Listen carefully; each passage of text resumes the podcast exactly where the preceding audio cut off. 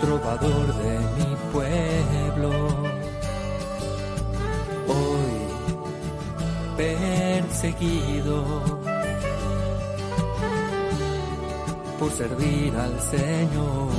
Comienza Francisco y Clara, Camino de Misericordia, un programa dirigido por Fray Juan José Rodríguez.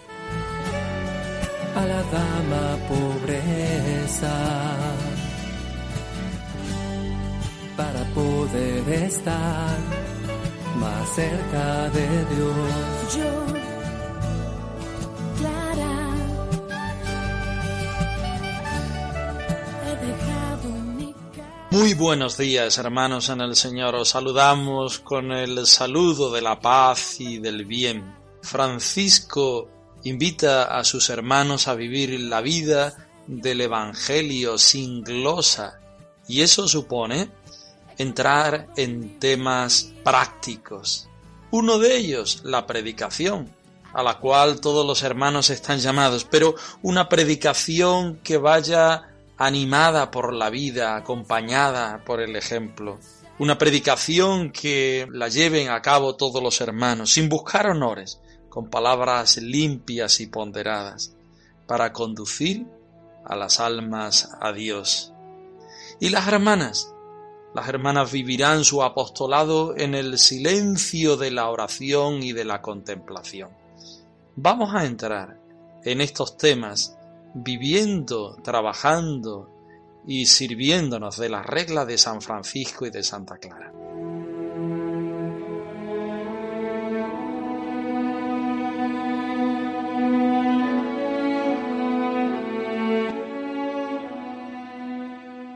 Y vamos a poner un poco de palabra de Dios a nuestro encuentro radiofónico franciscano. Vamos a escuchar lo que nos dice el Maestro.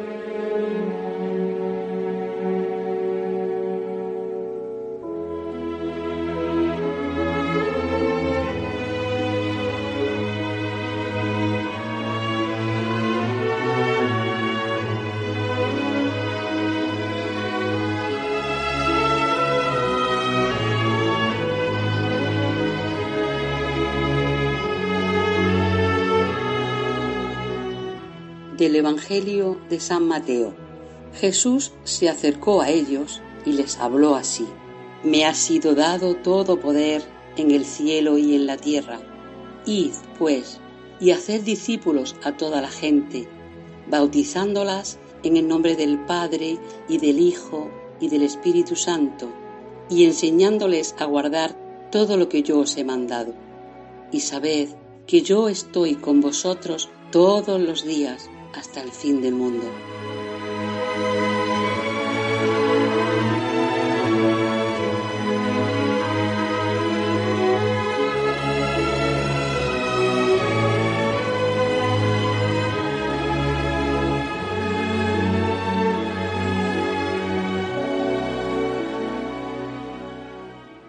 Francisco es un hombre de Dios, pero tiene sus pies en la tierra.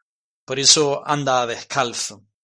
Él quiere proveer a los hermanos de aquellas herramientas en las cuales, siguiendo a Dios por medio del Evangelio, puedan servirles para la vida, para la vida común y habitual. Por eso el capítulo 8 de la segunda regla que estamos estudiando se titula La elección del ministro general de esta fraternidad y el capítulo de Pentecostés. Vamos a escuchar.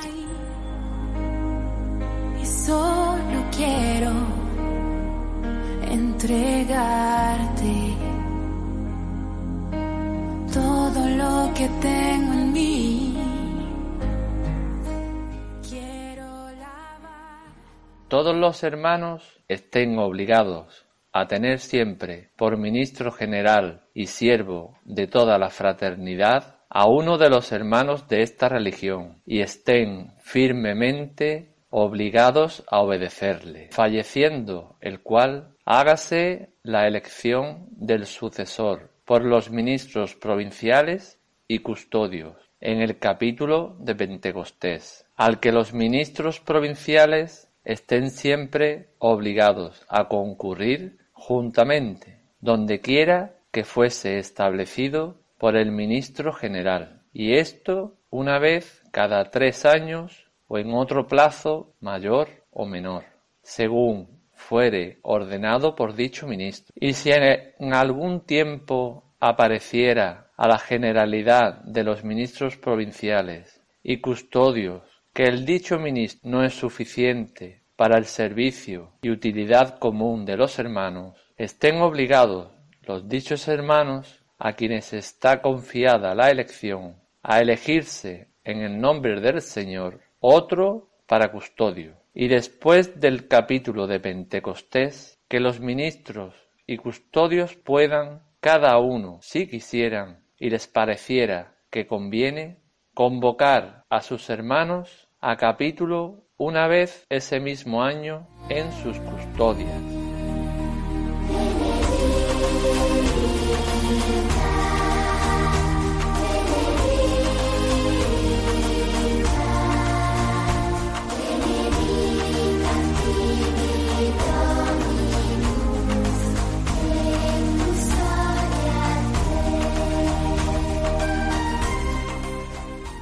Francisco habla de un tema práctico. Todos los hermanos deben elegir un ministro de entre ellos mismos, que sea siervo, por supuesto, pero al que todos los hermanos deben obedecer. Si este hermano fallece, pues debe ser elegido otro hermano entre los provinciales, ministros provinciales y los custodios, es decir, entre los hermanos que tienen ese servicio las distintas provincias del mundo. En el capítulo de Pentecostés, una mediación realmente importante de la fraternidad desde el principio que se daba en este tiempo, en el tiempo de Pentecostés. Todos los ministros provinciales han de asistir a este capítulo. ¿Por qué? Porque es muy importante. Allá donde se debaten los temas eh, de gran importancia de la fraternidad. Y después viene un dato curioso bonito e importante a la vez. Si la generalidad de los hermanos ve que el ministro general debe cambiar, se hace esa propuesta, se hace esa votación y se cambia. Y después, estos hermanos provinciales, ministros provinciales y custodios, no sabemos muy bien esta figura si en aquel tiempo estaba definida, cuando vayan a sus lugares de residencia y de procedencia, pueden también hacer un capítulo con sus hermanos para acomodar la fraternidad a lo que se ha elegido y se ha decidido de manera general.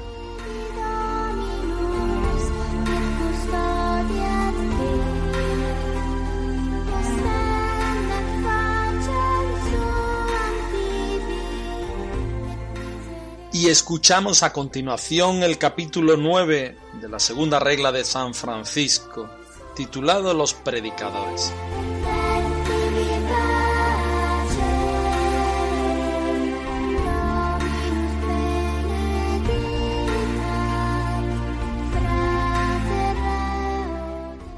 Los hermanos no prediquen en la diócesis de un obispo cuando éste se lo haya denegado, y ninguno de los hermanos se atreva en absoluto a predicar al pueblo a no ser que haya sido examinado y aprobado por el ministro general de esta fraternidad, y por él le haya sido concedido el oficio de la predicación.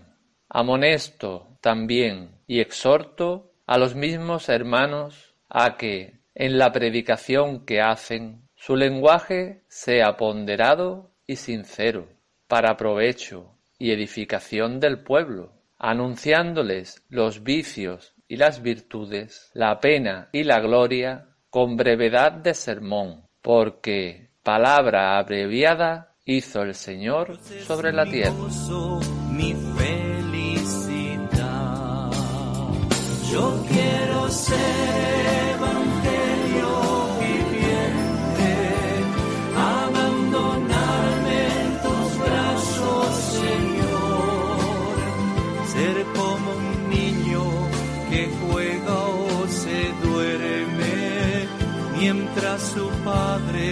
lo envuelve en su amor.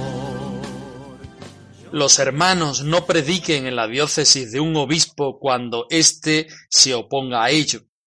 Aunque los hermanos menores habían recibido la autorización del Papa para predicar, la regla establece por prudencia y por caridad que allá donde vayan los hermanos pidan permiso a los obispos. Y Francisco aún más en el testamento dice que deben pedir permiso a los párrocos allá donde los hermanos van. Y ninguno de los hermanos se atreva de modo alguno a predicar al pueblo si no ha sido examinado y aprobado por el ministro general de esta fraternidad, y éste le ha concedido el oficio de la predicación. Decíamos al principio que todos los hermanos viven la vocación de la predicación, en el sentido amplio de la expresión, porque todos debemos ser evangelios vivos y vivientes, con nuestras obras, también con nuestras palabras. Pero hay algunos de entre los hermanos que, por ser sacerdotes o por el oficio en sí, son predicadores. Estos, de una manera especial, deben ser examinados por el ministro general, porque no todo lo que se diga puede ser bueno y puede ser válido según nuestra fe. Por tanto, un signo de caridad es decir aquello que siente y piensa la Iglesia. Amonesto además y exhorto, sigue diciendo Francisco, a estos hermanos a que cuando predican sean ponderadas y limpias sus palabras, ponderadas, porque hay que mover los corazones y limpias. El primer término que utiliza Francisco es castas, es decir, llevando incluso la palabra a la virginidad, acordándose del Señor y de la Santísima Virgen María. Sus palabras deben ser limpias de todos sentidos, evangélicas en cuanto eh, puedan ser, para provecho y edificación del pueblo, anunciándoles los vicios y las virtudes, en positivo y en negativo está haciendo ese desarrollo, la pena y la gloria, con brevedad de sermón, esto es muy curioso, brevedad de sermón en cuanto al tiempo de la predicación, pero también, tomado de Romanos 9:28, porque el Señor se hizo menor y el Señor se hace pequeño. A las palabras están dedicadas a las palabras de Cristo y de su misma encarnación, no sólo a la brevedad del sermón, sino también a la manera misma de predicar, siguiendo la humildad de Cristo en su vida y en su predicación. Como María fue menor, menores, como Cristo fue menor el último, el servidor, el salvador del universo fue menor. Menores, Y pasamos a las palabras de Clara.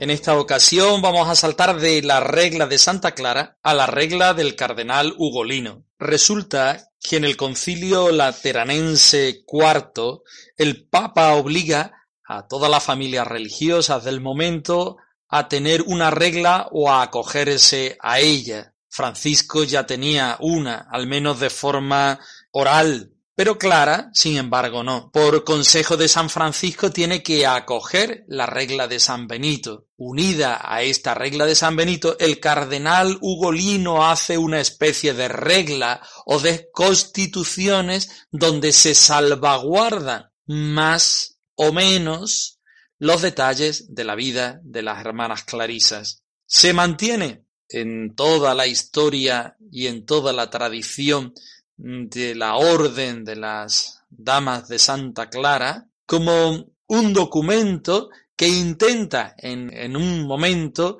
ser fiel al espíritu de Clara.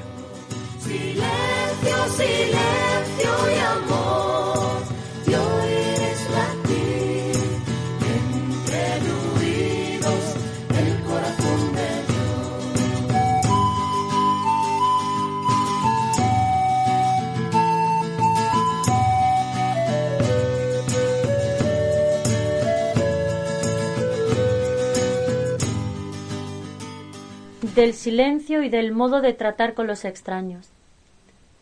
De tal modo deben todas observar siempre un silencio continuo, que no se les permite hablar sin licencia ni entre sí ni a otra persona, exceptuadas las que hacen oficio de maestras o tengan algún otro cargo que sin hablar no pueda ejercerse de modo conveniente.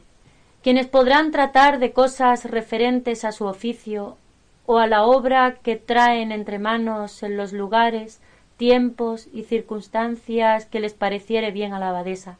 Y si alguna persona extraña, religiosa o seglar o de cualquier dignidad, quisiere alguna vez hablar con una de las monjas, avísesele primero a la abadesa, y si la abadesa lo permite, la monja interesada vaya al locutorio, acompañada al menos de otras dos monjas señaladas por la abadesa, las cuales oigan todo lo que se le dice a la monja o la monja dice a la otra persona.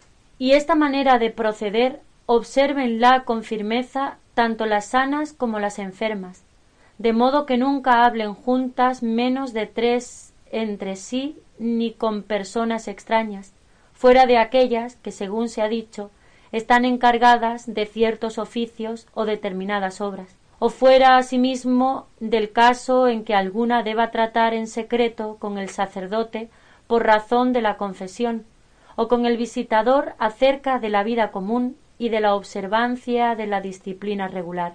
Si bien, aun en estos casos, debe haber cerca dos monjas al menos que puedan ver a la que se confiesa o trata con el visitador, y ser vistas igualmente por ellos. Y esta norma debe ser diligentemente observada aun por la misma abadesa, a fin de que se quite en absoluto todo peligro de detracción con la salvedad, empero, de que la abadesa pueda hablar con sus sores según le pareciera, en público o en privado, en los tiempos competentes de cuanto atañe a su oficio.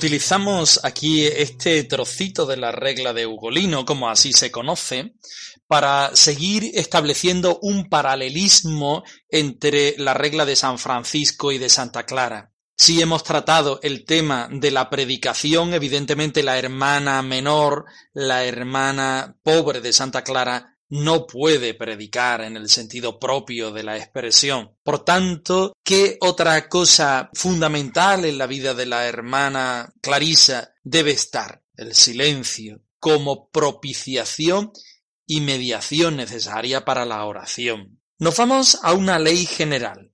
Silencio que posibilita quitar el ruido exterior e interior que puede haber en el monasterio y en la hermana, y que ayuda a la hermana al encuentro con el Señor a una vida de oración y contemplación. Hay una excepción cuando aquella hermana tiene un oficio en el cual tiene que hablar, por ejemplo, las maestras, o por ejemplo aquellas que están dedicadas a atender la puerta, atender el torno, atender distintas realidades eh, propias de la fraternidad.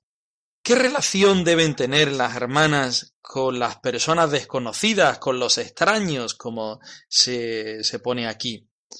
Es muy curioso porque parece que las normas son muy rígidas y muy particulares. Pero si la vemos fuera de un contexto rigorista, de un contexto particular, de un contexto del siglo XIII, podemos ver que detrás de todo esto subyace el sentido de la fraternidad. Los extraños no conocen la vida de las hermanas, ni las de antes ni las de ahora, porque esas mujeres están encerradas ahí, porque un torno, porque unas rejas, porque ellas no salen, porque ese miles de preguntas que pueden no ayudar, sino todo lo contrario, a la vida de la hermana que está totalmente entregada a otros menesteres, es decir, entregada al Señor.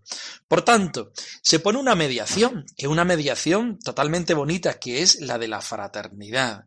A los extraños, a los que no se conocen, a los que vienen a visitarnos, se le acoge como un signo de caridad, pero se le acoge desde una perspectiva y desde unos cuidados, para que esta persona se empape de lo que aquí dentro se vive. ¿Qué es lo primero? La oración, el silencio, el retiro, pero en fraternidad. Por tanto, se acoge con caridad al que viene y se le recibe en fraternidad.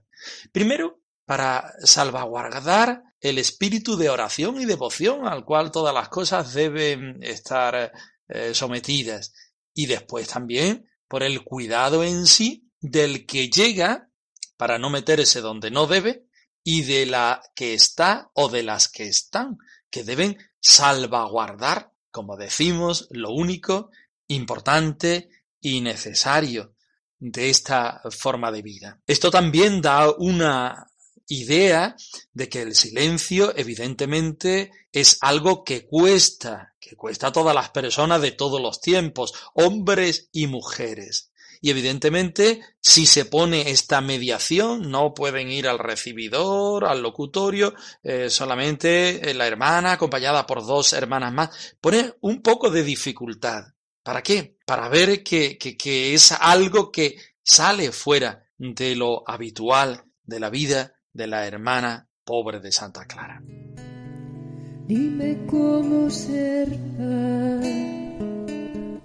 Dime cómo ser pan.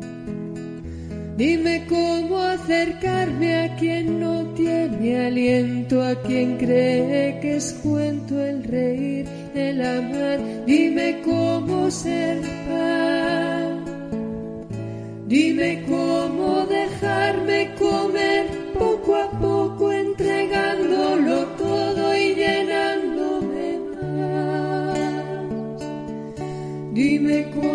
cómo ser pan. Dime cómo ser pan. Cómo ser para otros en cada momento alimento y maná Dime cómo ser pan, dime cómo ser ser para otros en cada momento alimento y maná. Francisco y Clara arroba radiomaria.es os dejamos nuestra dirección de correo electrónico por si queréis ponerse en contacto con nosotros. Nos despedimos con la bendición y el deseo de la paz y el bien para todos vosotros, queridos hermanos. Buenos días, nos de Dios.